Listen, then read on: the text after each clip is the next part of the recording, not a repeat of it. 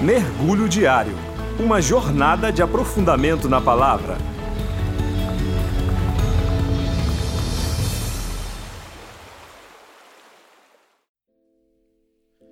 Olá, meu nome é Rodrigo e hoje nós vamos mergulhar no texto da carta aos Hebreus, capítulo 7, dos versículos 11 ao 19, que diz: Se fosse possível alcançar a perfeição por meio do sacerdócio levítico, pois em sua vigência o povo recebeu a lei, por que haveria ainda necessidade de se levantar outro sacerdote segundo a ordem de Melquisedeque e não de Arão?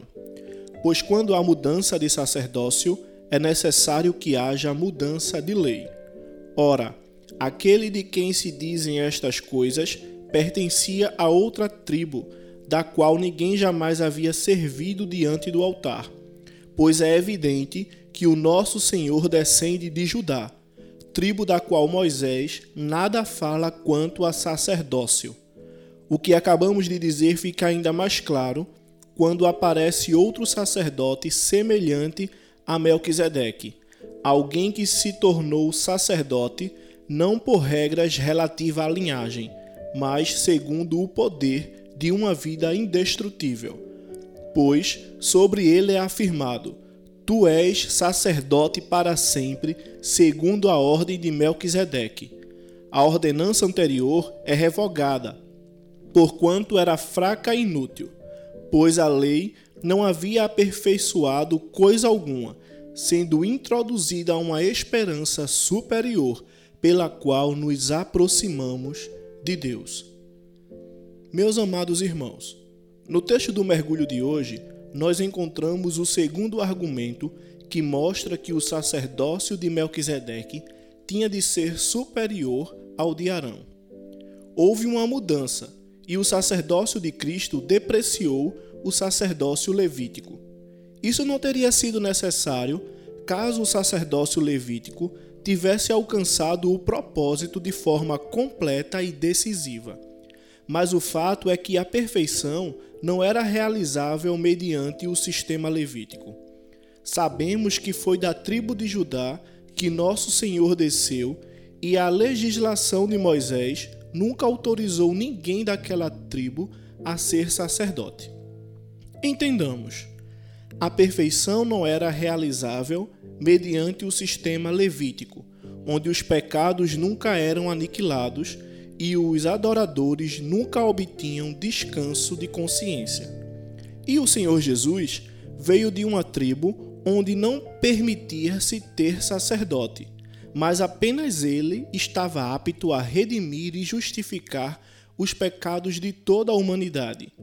Então, houve uma grande mudança na lei e outro tipo de sacerdócio está agora em vigor. O sacerdote perfeito veio e seu sacerdócio não é reconhecido segundo a ordem de Arão, mas segundo a ordem de Melquisedeque.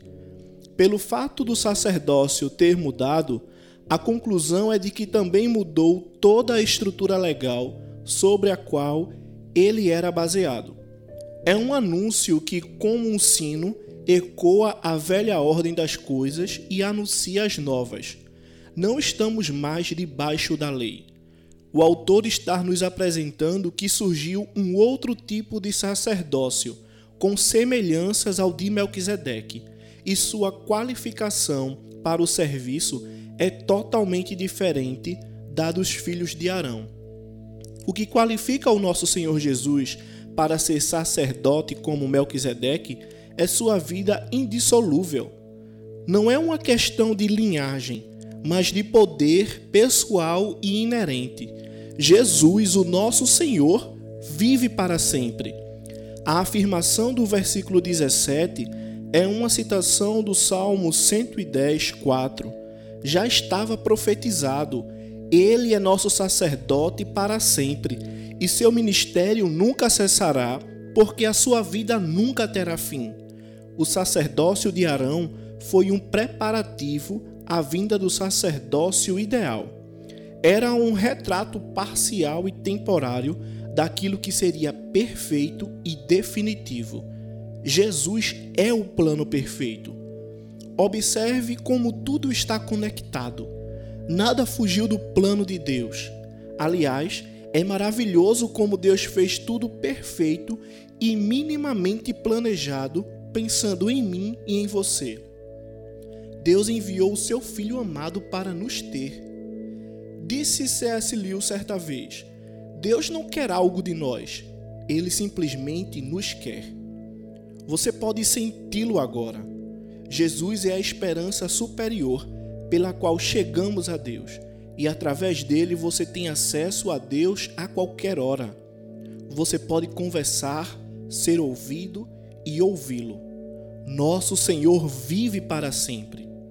Ao terminar de ouvir esse áudio, diga: Senhor Jesus, eu sei que estás comigo, pois eu sei que o Senhor vivo está.